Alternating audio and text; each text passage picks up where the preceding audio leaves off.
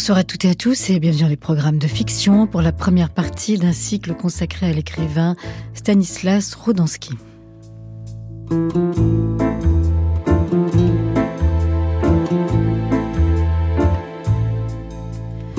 En direct de la Maison de la Radio, nous proposons ce soir la lecture par Mohamed Rouabi d'un texte inédit de l'écrivain Eugène Durif sur son père et sur Stanislas Rodansky. La musique est signée Guillaume L'Église. Stanislas Rodansky est né en 1927 à Lyon. Il est mort en 1981 dans un hôpital psychiatrique de la même ville. C'est un poète et un romancier surréaliste. Il est l'auteur notamment de La Victoire à l'ombre des ailes qui fut créée dans les années 80 par l'acteur Ariel Garcia Valdés. Eugène Durif, dont le père était jardinier dans l'hôpital où fut interné Rodansky, nous emmène sur les traces de son propre père, l'homme en bleu, et du poète Rodansky, Une nuit d'hiver dans un parc, un écrivain se souvient. La réalisation est signée par Baptiste Guiton.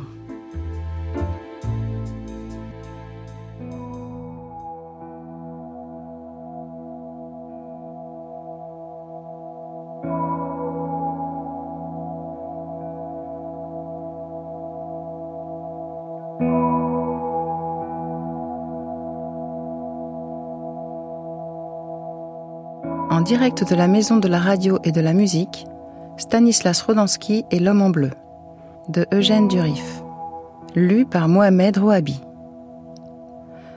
Musique originale, Guillaume L'Église. Une réalisation de Baptiste Guiton.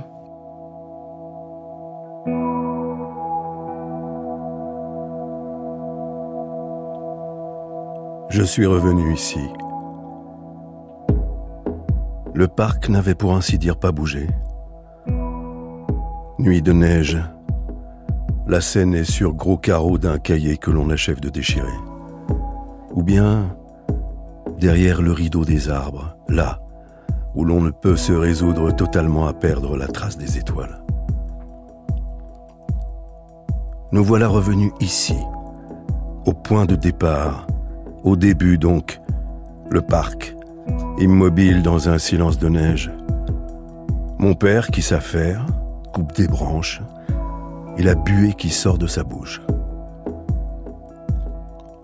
De nos bouches à tous deux, il n'y a que le silence qui sort. Et lui qui sourit dans les bouffées enfantines de ma neige, est-ce la seule image qui me restera de lui? Au jeu des leurs, à tous les coups qui perd, et la main, elle, cherche à qui perd gagne. Et l'enfant voudrait demander encore la main et mettre cette main qui vient dans la sienne, qu'elle se prenne. L'une, la grosse, épaisse, rugueuse, qui serre l'autre doucement dans la sienne. À qui appartiennent encore ces mains il voudrait que le père et la mère, marchant d'un même pas, le soulèvent du sol et le jettent vers le ciel rêvent de petits poings bien fermés dans leurs grandes mains, calleuse, celle de papa, plus douce mais redoutable, celle de maman, image de moi entre eux, ce petit lien de rien du tout. Et là, à présent, seul. Avec encore le bercement au ventre et les éclats de rire du balancement au bout des bras, comme si j'allais m'envoler très loin, très haut, des petits moments comme ça à imaginer, à ne pas trop bien savoir si on n'avait pas fait que les rêver. Tout ça, quand l'enfance n'était pas encore entachée de la douleur des âmes, de la violence des corps sur lesquels les coups tombent, comme s'ils n'étaient que de vide cartonneux de cartilage et non de chair. Mais non, ça n'a jamais existé, il y a toujours eu des coups et des cris. Mais il vaut mieux l'oublier, tout ça. Le point de départ. Et vouloir raconter encore une histoire sans trop savoir où elle nous mènera, ni qui la conduira. Le point de départ. Et je voudrais être sûr, pour une fois, de ne pas parler aux morts, de ce moment où ils s'éloignent en signes furtifs, ou de vagues silhouettes de vent que l'on devine au coin des arbres. Et moi, qui m'assure que je suis encore du côté du vivant De retour dans le parc de l'hôpital psychiatrique. je le vois qui s'affaire, en bleu de travail. Il parle tout seul. Dans le parc, on dirait qu'il sourit à la neige. Il a toujours préféré parler seul, s'adresser à qui n'avait pas d'oreille pour lui, aligner proverbes et dictons mécaniques. Je l'écoutais parfois. J'essayais d'attraper au vol ce que je pouvais, dans les ritournelles des mots qui se dessinaient et parfois des bouts de chansons. Peut-être qu'il les disait, ou les fredonnait aussi un peu pour moi, après tout.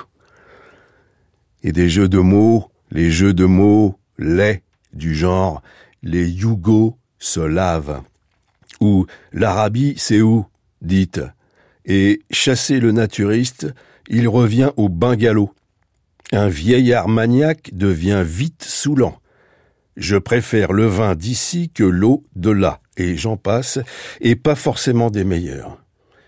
Et ces expressions, tandis qu'il retourne la terre en bêchant, sans barguigner, ça casse pas les manettes.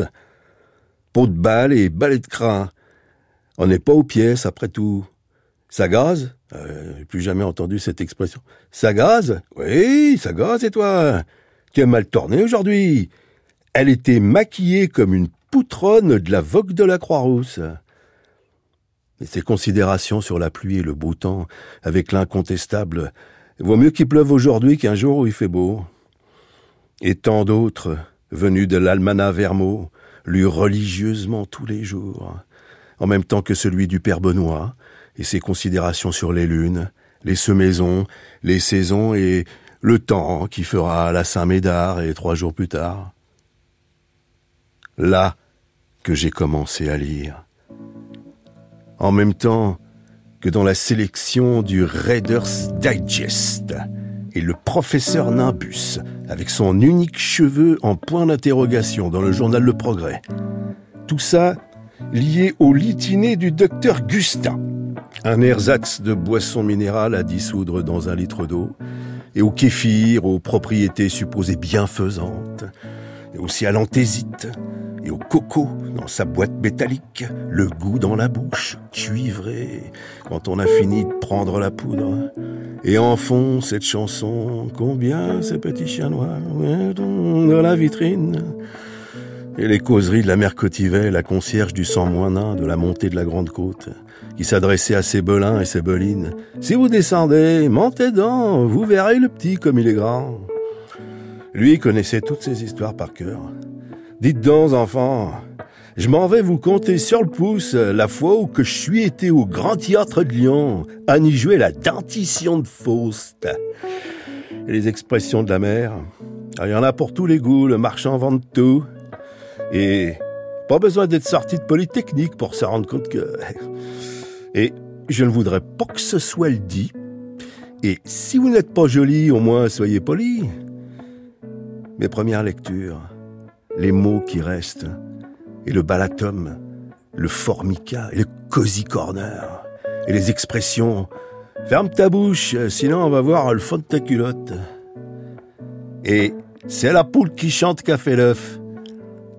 Mes premières impressions, à l'écouter parler, tout ce qui se mêlait, un flot ininterrompu, comme lorsque je le suivais, lui, dans les champs de patates. Je marche derrière lui. Je suis petit derrière lui et il ouvre grand le chemin.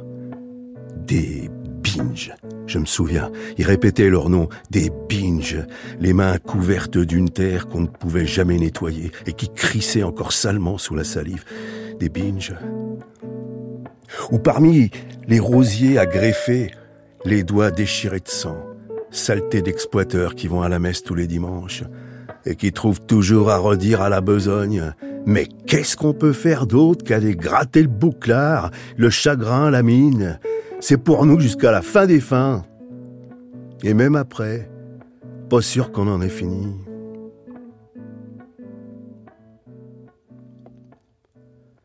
Je rêvais souvent à l'époque qu'un souffle m'habiterait pour de bon et viendrait réparer, mine de rien, ce qui est déchiré du monde.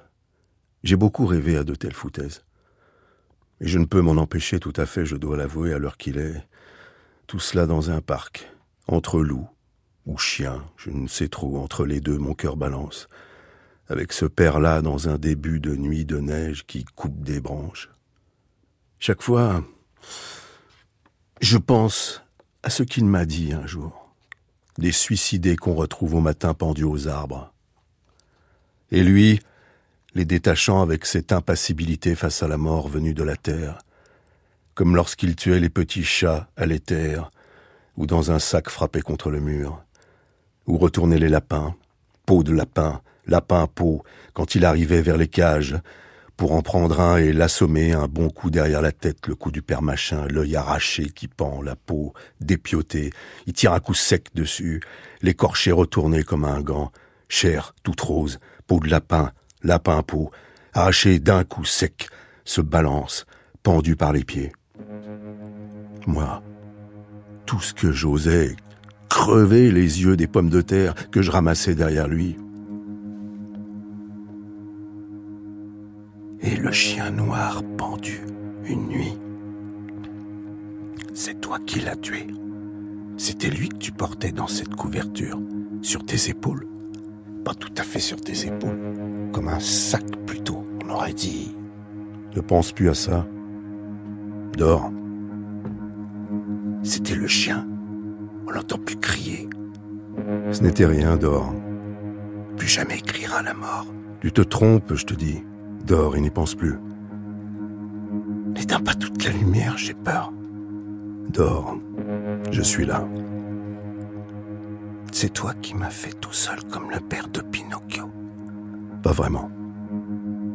Dors.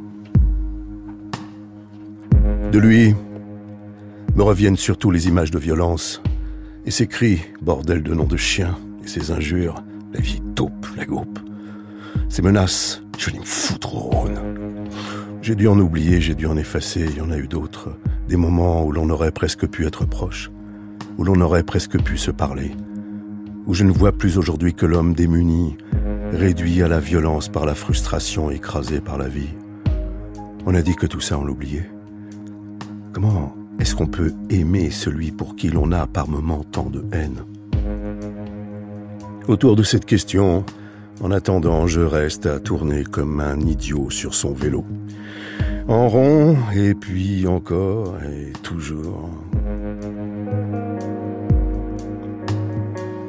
Je n'arrivais pas à faire le lien entre l'homme en bleu dans le parc et celui qu'il devenait tout d'un coup. Cette violence qui est là, dans les cris interrompus dans ma tête, les insultes adressées au monde entier, tout le venin de violence dans mes veines. J'en suis encore à me débattre avec. Longtemps j'ai évité d'y penser, préoccupé par une langue qui serait correcte, loin de ces cris de bêtes blessées, loin des cris qui me venaient aussi sans que je puisse lutter contre, et de cette envie de détruire tout autour de moi qui faisait que c'est mes mains que je cassais contre les murs, une langue à maintenir un corps debout comme si de rien n'était, et même si loin de ce corps, pas tout à fait le mien, pas du tout le mien, qui jouait la comédie de l'évidence, bien fermé, bien claquemuré sur lui-même, comme une armure idéale. Et là, maintenant qu'elle s'effondre, cette langue apprêtée, qu'elle parte à volo et tombe en morceaux. Je retrouve des bouts de phrases, appelons ça des phrases, ou des mots détruits du dedans, qui essaient comme des insectes rageurs de ne faire qu'un pour continuer leur sarabande, faire comme s'ils pouvaient s'enchaîner dans leur enfilade qui pourtant ne va plus de soi.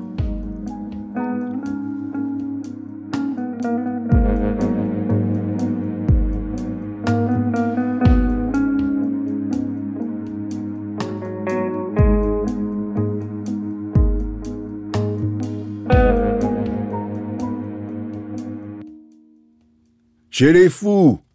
Là qui devrait aller à l'asile? Là maintenant, dans le parc. Disait parfois la mère. Et en même temps se laissait prendre après à ses promesses, à ses repentirs, à ses pleurs. Et la grand-mère reprenait en écho. Chez les fous, oui, chez les fous. Tout le monde en convenait. C'était sa place. Là qu'il devait finir. À l'usine, à la fonderie, il s'en détruisait la tête de tout l'alcool ingurgité pour en finir avec la chaleur. La grand-mère voulait qu'il aille se faire soigner. Elle connaissait une association, la Croix d'Or, une sorte de sésame. Elles en parlaient toutes les deux. À nous, les enfants, cela apparaissait comme un recours miraculeux, le Graal sans qu'on sache trop ce que c'était. L'usine est un cauchemar. Il fait tellement chaud à la fonderie. Il n'en parle jamais. Le voisin, le vieux Vlenko, lui, un ancien officier de l'armée blanche, qui dit Ouvrier maintenant chez Berlier, l'usine où tout le monde à Saint-Priest et dans la banlieue est de Lyon laissait sa vie. Ceux qui avaient abandonné la terre s'y rendaient en quart depuis les campagnes environnantes, qui se transformaient lentement en banlieue. La gamelle mise dans la musette avant d'aller là-bas, avec des explosions tout à coup, les grèves, les drapeaux et les poings tendus, vite retombés. Chacun gardait en mémoire la libération quand l'usine Berlier avait été prise en main par les ouvriers du patron Collabo, et sur la façade, on avait mêlé les lettres pour écrire Liberté. Le père travaillait là, avant d'être engagé à l'asile. À la fonderie. Des caisses de vin qu'on entrait. Ça se calculait comme ça en caisse de dix litres. Le russe, le vieux Vlenko, une force de la nature, lui, buvait une dizaine de litres par jour. Les médecins lui avaient plus d'une fois annoncé sa fin inéluctable, ce qui semblait ne pas l'abattre plus que ça. Il rentrait souvent ivre-mort sur son solex zigzagant. Le solex semblait le conduire comme un coursier le ramènerait à la maison, et là, on entendait ses hurlements, les coups qu'il portait à sa femme, qui essayait de se cacher ou de s'enfuir dès qu'il arrivait, et finissait, résigné, par accepter les coups qui pleuvaient. Un monde de coups et de cris. D'une maison à l'autre, ça s'entendait, ça résonnait, les femmes, les bêtes et les enfants.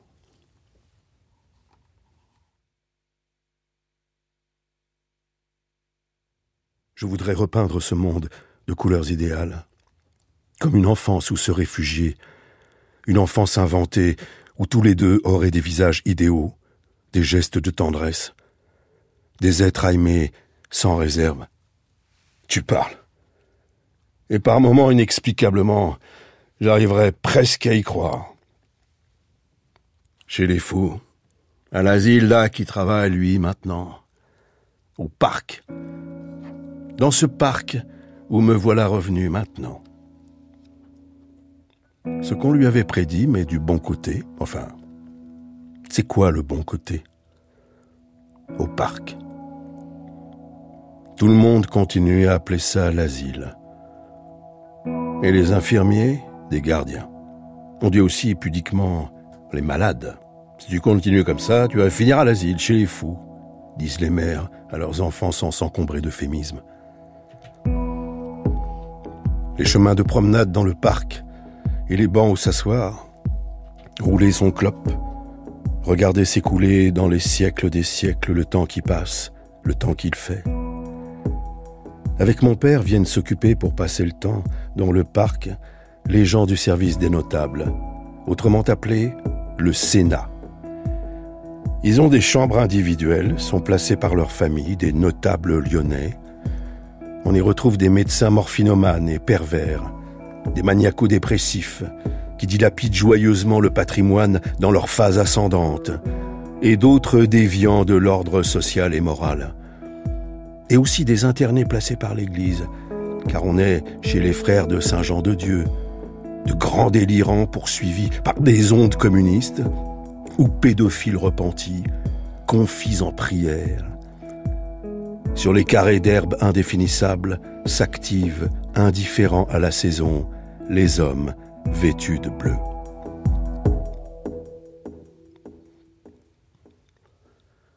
Dans un texte, Le sanglant symbole, Stanislas Rodansky évoque des pelouses où personne ne met les pieds, que d'irréels jardiniers et des tourniquets à eau de pluie. Chaque fois que je le lis, je pense à mon père, en bleu de travail, suivant lui aussi les allées du parc de l'hôpital. Mon père me fait signe, de loin, en distance parfois, Je l'accompagne à la cafétéria. Les pavillons blancs ont des noms de fleurs. On boit des cafés chauds dans des gobelets plastiques. Sur les bancs, beaucoup ont un transistor collé à l'oreille et fredonnent ou parlent à Dieu sait qui. Il y a celui-là qui parle tout seul à la cafétéria. Marmonne entre ses dents, chante tout seul et répète Chatte moumouille, chante fifille, peigne à myrtille, maman la mort, qui rictus. Le reste, on comprend pas toujours.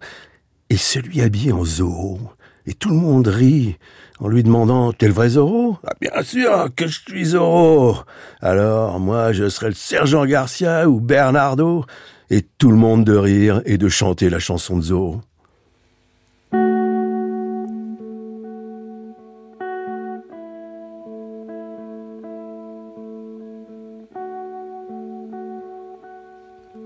Plus tard, je travaillais l'été dans cet hôpital. Moi aussi de retour dans ce parc. On brûlait des herbes sèches et des ordures. Chez les fous, être soignant, c'était somme toute logique. Le ciel était bas avec un goût de cendre. J'avais tout un roman dans la tête, des sensations, des choses en accéléré. Je regardais vers le ciel. Beau gosse me proposait de m'emmener à Amsterdam. Tu verras, ça n'arrête jamais. Tu es comme ça me demanda-t-il. Je ne comprenais pas ce qu'il voulait dire. Plus tard, je compris quand il essaya de m'embrasser. Beau gosse en blouse blanche, dans la fumée âcre que dégageait ce feu d'ordure dans le parc de l'hôpital. Je travaillais pendant quelques mois dans le service où était hospitalisé Stanislas Rodansky, de 53 à 81, date de sa mort ce fameux Sénat qui suscitait l'envie de tous les aliénés. J'avais appris à raser les peaux des vieillards, le blaireau enduit de savon à barbe et le rasoir sur la peau rougie. J'avais peur des tremblements.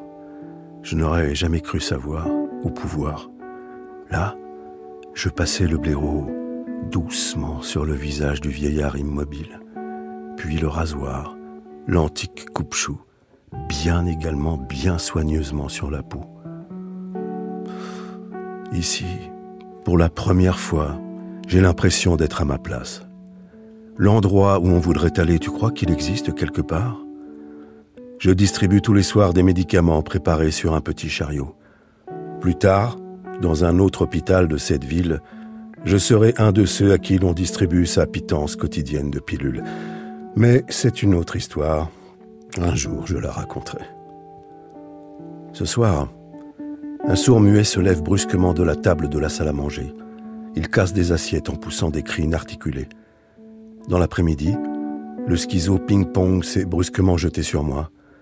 Il a voulu me frapper car j'avais changé de rythme. Il veut que l'on joue des heures de la même façon, sans rupture et sans jamais s'arrêter.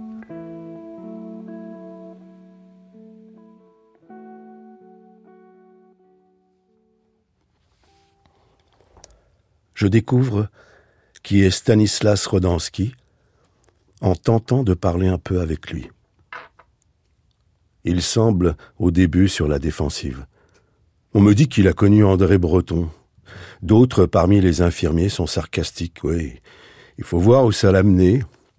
Ce terme mené qui revient dans les conversations, mot qu'on emploie ici pour dire d'un fou qu'il est en plein délire, il mène constate-t-on, en associant parfois cela au vent du Nord, ou à la Lune, et à ses mystères.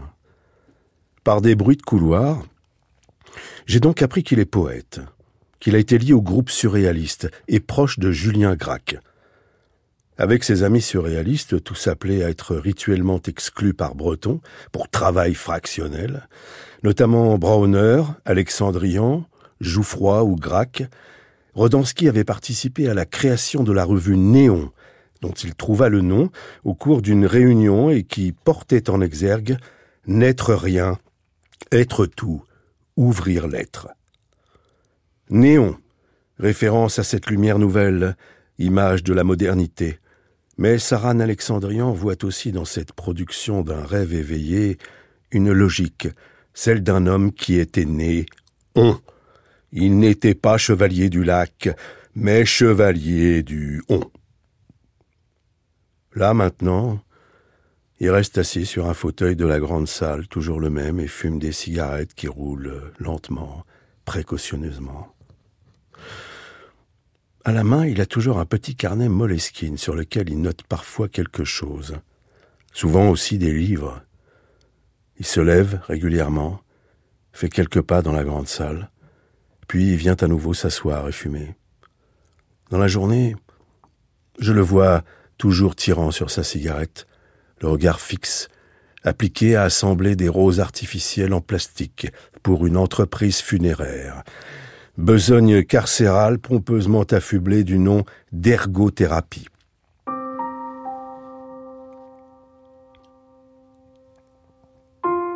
Souvent aussi, je le croise dans le parc, sur un banc, toujours le même, près du lac artificiel, une des fiertés de l'hôpital. J'ai retrouvé un poème un peu naïf écrit alors à son propos. Immobile, dehors, bouge dedans sa musique greffée au cerveau, cigarette à rouler éteinte au coin des lèvres. Le temps, le temps a fini par ne plus être rien d'autre que du temps à l'état pur. Le temps de fermer les yeux et de les rouvrir, fleurissent en signes muets les jets d'eau, roses artificielles enfilées en pétales sur des tiges à la grande table des jours, les uns après les autres, réfectoires et salles des gisants, vifs et promenades dans le parc, sourire béat des saints de pierre, les allées où s'activent les hommes en bleu, Dernière pause avant, devant un mur de pierre fermée à l'infini.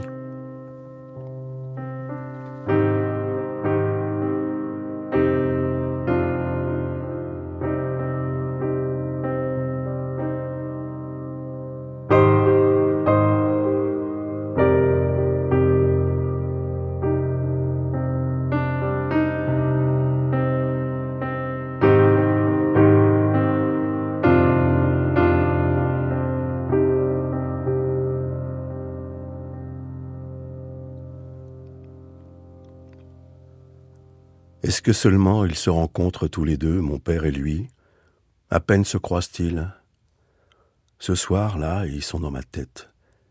Et je voudrais les rapprocher. Je ne sais pas si j'en suis capable. Qu'ont-ils de commun sinon ce désir, un peu volontariste, que j'ai de les faire se rapprocher? En fait, qu'ont-ils de commun sinon ce parc où me voilà revenu? Ils sont tellement loin l'un de l'autre. Je le distingue dans le parc, le père, toujours ce même parc où me voilà revenu. Le père, et sa drôle de marche, sa triandine à la main et l'opinel toujours au fond de la poche de son bleu, dont il se sert pour gratter une écorce tout aussi bien que pour couper un morceau de saucisson. Il y en a d'autres dans ce parc auxquels je pense. Il y aurait donc des personnages, un autre en tout cas dans l'obscurité, un autre rencontré ici, tous deux n'existent que dans ma tête. Ils sont là, l'un et l'autre, de toute évidence, figures lointaines dans ce parc parfaitement immobile, pris d'un silence de neige. Mon père, le papa, on disait jamais papa tout court, dans ce parc le lieu des traversées qui nous échappent, les signes et lignes d'air de Stanislas Rodansky, cet autre, dans une autre histoire, et qui pourtant a quelque chose à voir avec ce lieu, ce parc où me voilà de retour et Lancelot, ou Tristan, bien cachés dans ce paysage, qui apparaissent tout à coup, à qui sait les voir. Ce n'est pas donné à tout le monde d'ouvrir les yeux comme il faut. Il a tant de noms, trop de noms, et il joue à passer sans cesse de l'un à l'autre. Tristan, Lancelot avec ou sans T, Captain Nemo, Stanislas, Bernard Glucksmann, ce serait le vrai, Domino Faber et tant d'autres hétéronymes encore derrière lesquels se cacher. Et les mots de passe énigmatiques, comme astu, dernier mot, dit-on, de l'ultime télégramme envoyé par Nietzsche, et les références à Shangri-La, aux horizons perdus de Frank Capra, un vieux film en vrai technicolor autour de gens dont l'avion est tombé dans une vallée du Tibet où le temps n'existe plus, comme à ces récits aux titres évocateurs, ainsi ces ratés de l'aventure, d'une certaine Titaïna, journaliste intrépide explorant l'Océanie, et autres livres exotiques aux images criardes et bariolées. Dans ce même amour qu'avoue Rimbaud pour les peintures idiotes, la littérature démodée, les enluminures populaires et les livres érotiques sans orthographe.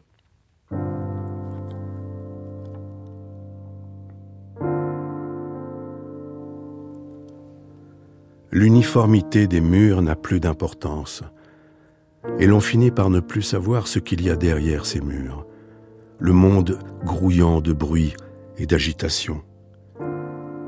Quand on est dedans, là où tout est calme, dans une nuit de neige, et l'on sait qu'il y a le chaud de la buanderie, où sont les linges rugueux dont on recouvre la nuit ceux qui dorment, et le moment venu, les corps propres et épilés des morts.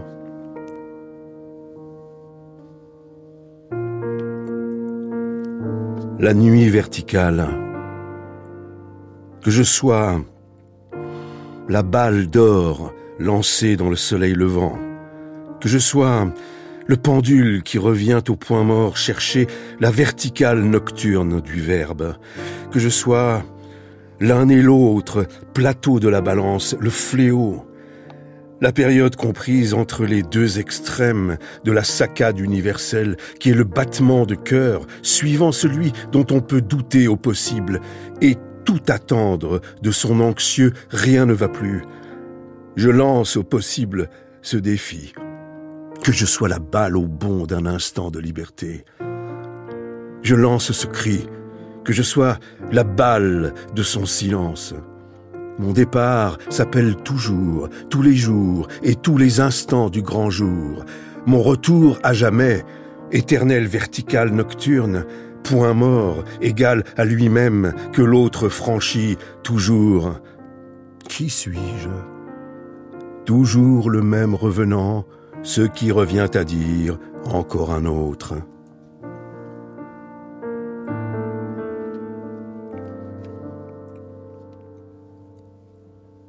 Stan, alias Stanislas Rodansky, alias Stan, poète incernable et somnambulique. Le regard en arrêt sur le flottement infini des signes, leur entrecroisement que lui seul pouvait deviner. Stanislas Rodansky, 1927-1981, individu fréquentatif, se dit Lancelot, joue le valet de trèfle, note à compléter.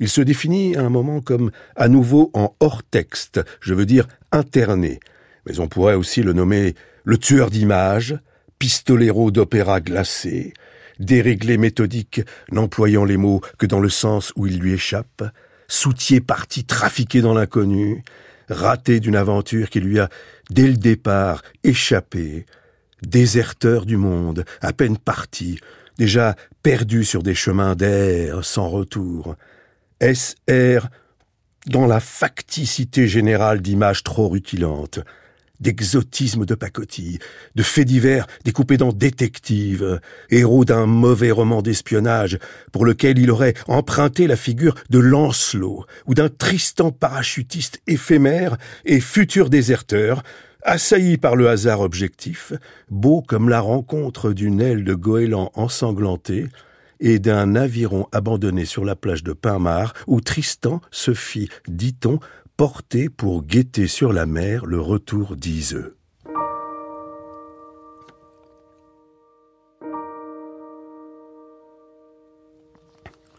Cette trouvaille me parut fatidique. J'en ressentis une impression indicible. Le signe d'une gloire morte et l'indice d'une possibilité que me donnait le hasard sur cette grève perdue où roulaient des vagues ensorcelantes, m'invitait à faire quelque chose. Je plantai l'aviron dans le sable et j'y accrochai l'aile, abandonnant le tout comme un amer sur le rivage. Le sort en était jeté. Plus loin, dans Lancelot et la chimère, il confie ce que je n'ai encore raconté à personne, c'est que j'écrivis mon nom dans le sable comme on le ferait sur une tombe.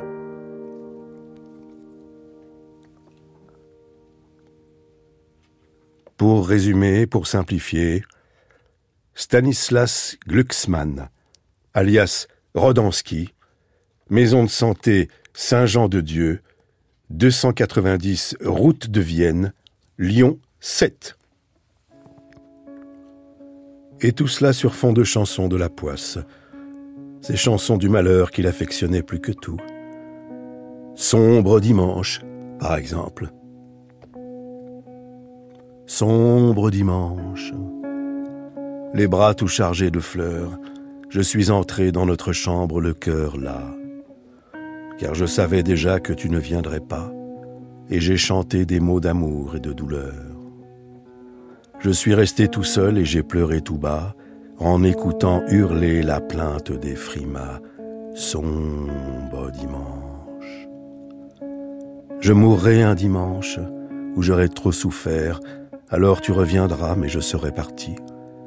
Des cierges brûleront comme un ardent espoir, et pour toi, sans effort, mes yeux seront ouverts. N'aie pas peur, mon amour, s'ils ne peuvent te voir, ils te diront que je t'aimais plus que ma vie. Sombre dimanche. Comme un personnage de film, quel film enfin j'ai fini d'écrire Il marche dans les allées du parc, et derrière lui, il y a toujours ce même lac décoratif. Il s'arrête un instant, regarde évoluer sur l'eau les cygnes et les canards. Il est un peu voûté, assez âgé déjà. Il a son éternel carnet Moleskine à la main. À ses lèvres, une cigarette roulée se consume lentement. Ou bien c'est une gauloise troupe qu'on distribue ici, en cartouches mensuelles comme à l'armée. Mais un instant dans sa rêverie, c'est une coule qu'il allume, cigarette qu'aimait fumer le jeune dandy d'après-guerre. Il semble à la fois rêveur et très attentif. Occupé, dit-on, à scruter avec application ce qui apparaît pour les autres comme une catastrophe intérieure. Il passe devant de petits bancs de bois sur lesquels des pensionnaires du lieu sont sagement assis, fument en écoutant des transistors collés à l'oreille. Il s'assied un instant, toujours sur le même banc, écrit dans son petit carnet. Je pense souvent à une phrase de lui. J'ai donc mis mes gants blancs, ceux dont le silence fait si peur, et j'ai assisté au spectacle.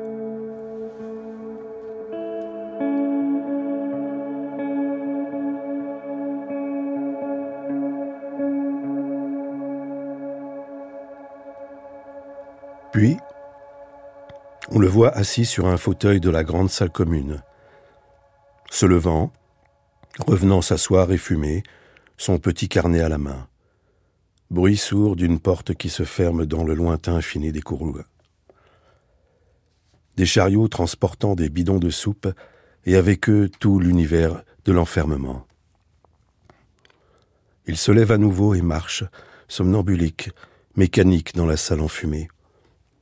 Reste un long moment debout à regarder ses pieds ou le dehors, la travers de la fenêtre, acacia boule à peine frissonnant devant. Aquarium de lumière alternative, soleil, violence sourde du néon fauteuil de sky noir, grand cendrier. La nuit encore, les portes bien fermées et les pas lourds dans les couloirs. Et lui, Lancelot, en un geste bizarrement inexpressif, ne cessant de rajuster ses gants blancs, ceux dont le silence fait si peur. Photo de lui, jeune, à l'hôpital.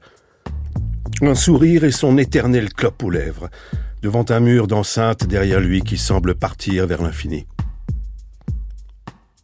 Une autre photo, sur laquelle il paraît foudroyé, comme si un éclair le traversait. Hasard objectif, a commenté le photographe en bon surréaliste. Une phrase de Jacques Vacher en qui il voyait un interlocuteur imaginaire vient interférer. Je sortirai de la guerre doucement, gâteux, peut-être bien à la manière de ces splendides idiots de village, et je le souhaite. Ou bien, ou bien, quel film je jouerai? Puis, défilé d'images très rapides, wagon de la déportation, camp de travail de Mannheim qu'a connu le jeune homme, des unes de journaux annonçant des faits divers sanglants. Première séance d'électrochoc à Lyon, premier séjour en prison et en hôpital psychiatrique. Puis, à Paris, membre éphémère du groupe surréaliste reconstitué après-guerre par André Breton, à la recherche de Nerval près de la tour Saint-Jacques, en quête de la rue disparue de la vieille lanterne, maintenant à l'emplacement de la cave du théâtre de la ville, rue où le poète se pendit à la grille d'une fenêtre. Je ne dépends de personne sauf de Nerval qui lui-même s'est pendu. On ne peut-il s'empêcher de commenter avec cet humour terrible et noir qui est le sien? Et toutes les lignes d'air et de dérive qui s'ouvraient au regard de ce rêveur éveillé, se livrant sans limite à la tentative d'approcher l'inconnu par le dérèglement de tous les sens. En allant bien au-delà d'une tentative littéraire, quitte à s'y perdre sans retour possible. Le hasard objectif, cher aux surréalistes, était bien davantage pour lui qu'un jeu, mais le surgissement de la magie et de la beauté dans tous les éléments, même les plus infimes du quotidien, à tout ce qui nous fait signe, dans ce qui, d'eux, se répond et s'entrecroise. Julien Gracq, voilà en conclusion d'une très belle préface à la victoire à l'ombre des ailes, le procès verbal d'une des aventures les plus chargées d'enjeux qui ait été poursuivie dans la lumière du surréalisme. Une des rares qui n'est pas reculée devant la traversée de ces paysages dangereux et qui en est affronté les derniers risques.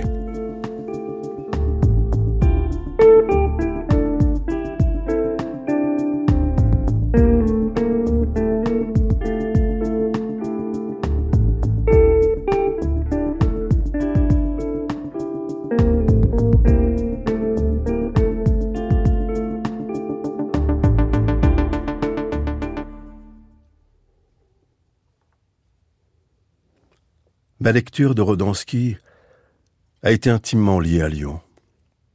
Il a transformé mon regard sur cette ville qui se trouve aussi être la mienne. Marchant dans Lyon, j'ai parfois l'impression d'être un personnage de son écriture. Ainsi, dans son texte Cours de la liberté, à propos de cette épiphanie de la place Bellecour qui a provoqué chez moi un émerveillement qui ne m'a jamais quitté, au printemps de l'année 1948, je le sais à des indices certains. Je traversais la rue un soir qu'il faisait beau. J'entrevoyais le feuillage des arbres et la place Bellecour dans une pâleur lumineuse qui s'anesthésiait. Je croyais que j'imaginais une jeune fille au coucher de l'invisible soleil, mais je sais que c'était un rêve éveillé qui commençait. Dans un récit d'Alain Jouffroy, Le temps d'un livre, on le voit ainsi sous le nom d'Ivan, pendant tout repère et débusquant la magie et la beauté de l'inattendu en se livrant en sa compagnie à des dérives sans fin dans les rues du Paris d'après-guerre. Jusqu'à ce moment où plus aucun rapport à l'autre n'est possible, lorsqu'il rompt les amarres et s'éloigne de son ami effrayé par la violence de celui pour qui le dérèglement systématique et ordonné de tous les sens n'est plus seulement une tentative poétique ou littéraire, mais ce point où il s'absente définitivement du monde, et cela en brisant tous les miroirs, prenant littéralement au pied de la lettre la fameuse formulation de Jacques Rigaud, et maintenant réfléchissez les miroirs, tout en répétant théâtralement J'ai donné des baisers à la mort. Dernière image de lui décrite par Alain Jouffroy, laissant derrière lui un vieux miroir écaillé sur le tronc d'un arbre nu, avant de disparaître dans les rues d'une banlieue de l'Est de Paris.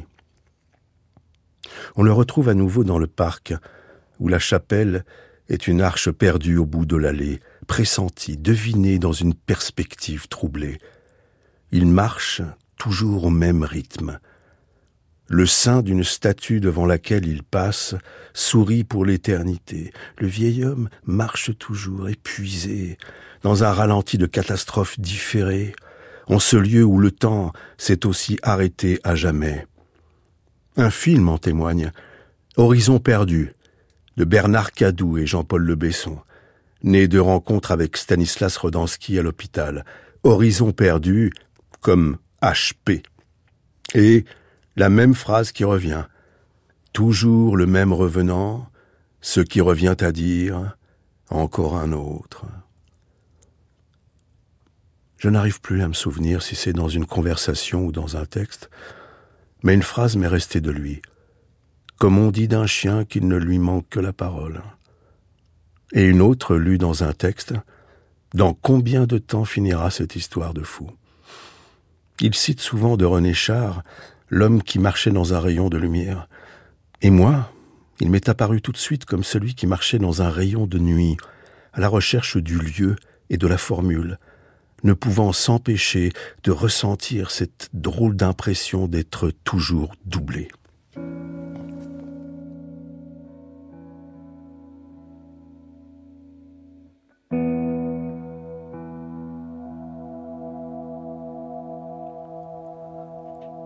Le parc, encore. En un rien de temps, la neige, ça vous recouvre tout les images et les souvenirs. C'est qui celui-là, mon père, tu crois, tout seul dans ce parc une nuit sous la neige? Et moi, le suivre et l'observer sous ces grands arbres. C'est lui qui pousse un cri tout seul, qui marmonne la tête retournée vers le ciel. Me fait penser à l'idiot qui aime plus que tout faire rouler les chariots et tremble de tous ses membres et rit et crie en grande joie de pouvoir poser ses pas avant que les roues de son véhicule ne déchirent la blancheur. Plus de mots, des cris en fracas pour rien ni personne. Hé Toi, le vieux, tout en bleu Je voudrais l'apostropher, lui dire papa. Il m'appelle un jour de loin, je suis incapable de parler avec lui de l'autre côté de la rue, comme une honte à lui répondre, et honte de cette honte aujourd'hui. Hé toi Qu'est-ce que tu fais là, toi, mon père, tu crois? Je ne t'ai jamais appelé papa, j'ai jamais su. Longtemps que tu es parti de l'autre côté. Dans ce parc de l'hôpital, je suis là aujourd'hui, dommage que tu n'y sois plus. Je n'arrive pas à recoller les morceaux, les instants, l'un avec l'autre. Mon père, je suis encore derrière toi à marcher dans le champ à patates. Des binges, c'est des binges. Les doigts crissants de terre et la salive qui ne peut les enlever. C'est des binges. Des binges. J'avais encore fait un rêve où j'arrivais dans la maison où j'étais né. Je te cherchais, me disant qu'il fallait que je parle avec toi tant que j'en avais la possibilité. C'est tellement souvent trop tard, avant qu'on ait eu le temps de le réaliser. Il me demanderait si j'avais quelque chose de particulier, et justement non, rien de particulier à lui dire. C'est tellement difficile d'engager la conversation, et ensuite de mettre un mot devant l'autre, un mot après l'autre, pour faire comme si la conversation avançait. Mais est-ce qu'il faut forcément parler à quelqu'un pour être un moment proche de lui. Dans ce rêve, je prenais un bus pour l'hôpital où il avait travaillé, en me disant que peut-être je pourrais le retrouver là. On me répondait que l'on n'arrivait plus à savoir où il était, qu'il était en transit entre les chambres et le réfectoire. Je me suis souvenu de ces jours où j'allais ramasser des champignons avec lui au petit matin, veste de loup écrasée à la première rosée, et de ces jours où nous allions avec ma sœur à la maraude aux fruits qu'on laisse sur les arbres, les pêches de vigne ou grappiller les raisins abandonnés sur les plants. Et encore, des jours et des jours de patates à ramasser avec lui, les mains pleines de terre, toute cette terre sur les mains qui vous colle à la peau et qu'on ne peut jamais nettoyer, même à cracher toute sa salive, il vous en reste toujours quelque chose. Les mains sales de terre. Je marche derrière lui dans ce champ, je suis petit derrière lui. Il est grand et ouvre le chemin dans ce champ de pommes de terre. Et quand il se retourne, il arrive qu'il me sourit. Dans ce rêve, je réalise qu'il est vieux. Il reste le regard vague devant le vaisselier aux petites tasses parfaitement allongées. Son visage est un peu affaissé. Il ressemble à celui d'un enfant. Je ne veux plus penser à ces cris de violence de l'enfance. Je voudrais que reste de lui une image muette que j'aurais rêvée protectrice, mais qui n'est que lointaine. Je voudrais la reconstruire à travers des détails infimes. J'y arrive, par instant. Je m'accroche à ces moments-là et à un manège qui tourne, et moi, qui tourne avec, dans les lumières de la fête, et je vois son regard sur moi et je voudrais n'être plus que ce moment suspendu.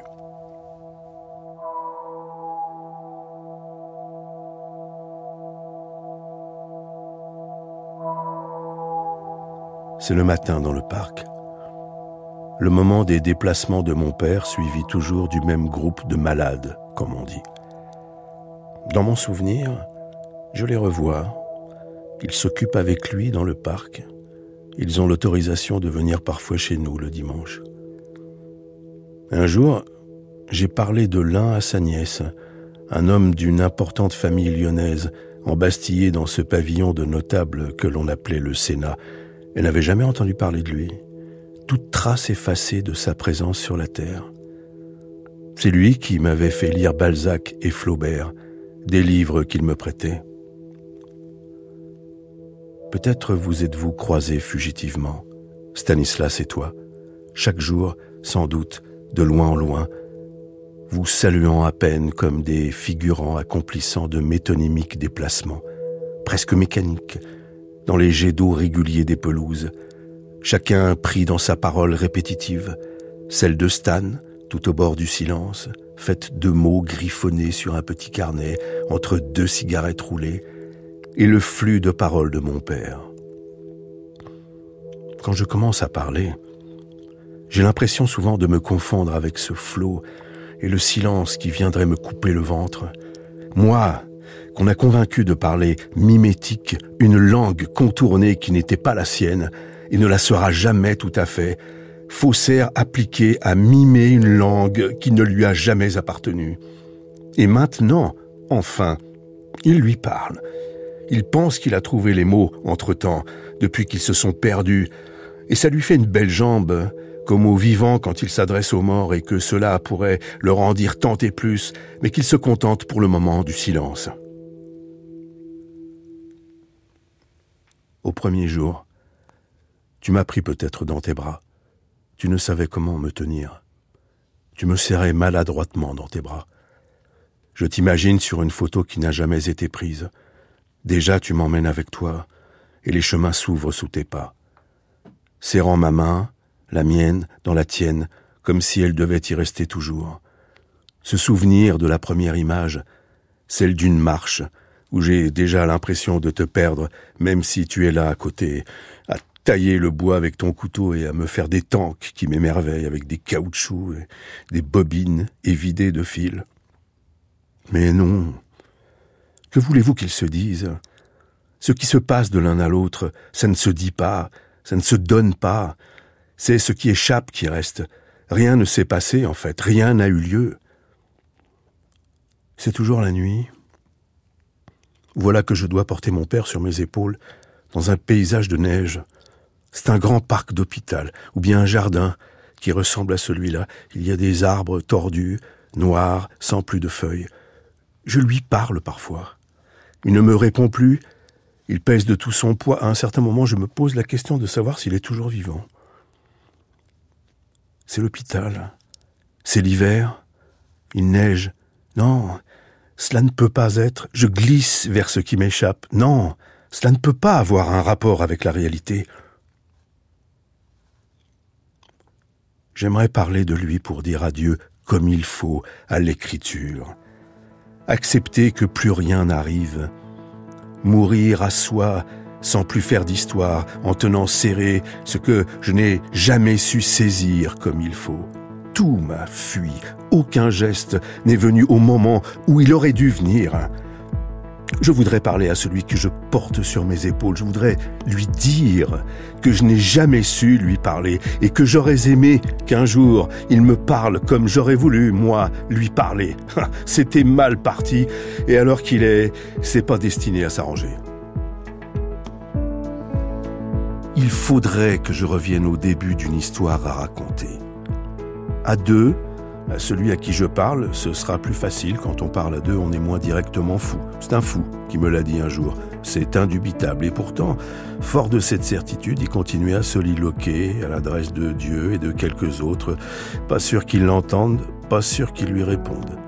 À parole de fou, qui prête l'oreille Un jour, je lui parlerai à lui, mon compagnon de banc. On est toujours dans le même parc. C'est une nuit de neige. Je voudrais raconter l'histoire depuis le début. Je ne sais pas si j'y arriverai. Eugène Durif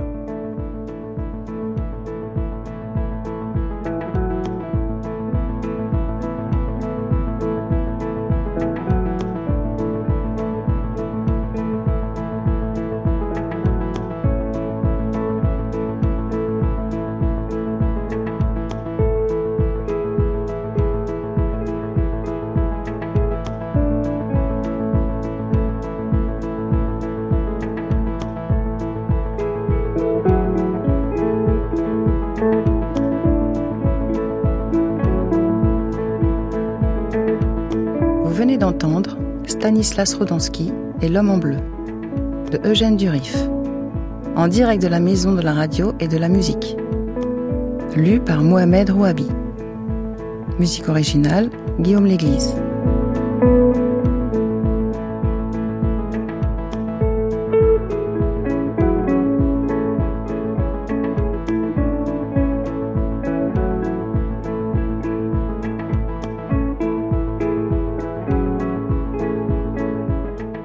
Conseillère littéraire, Caroline Oisana.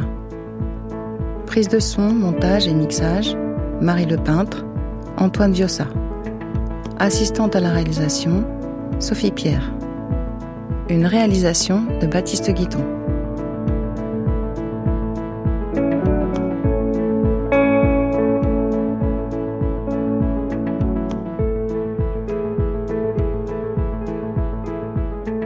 Textes cités de Stanislas Rodansky sont extraits de La victoire à l'ombre des ailes, préface de Julien Gracq, publié aux éditions Le Soleil Noir, puis chez Christian Bourgois. Je suis parfois cet homme, recueil de poèmes publié chez Gallimard. Le cours de la liberté, publié aux éditions de l'Arachnoïde.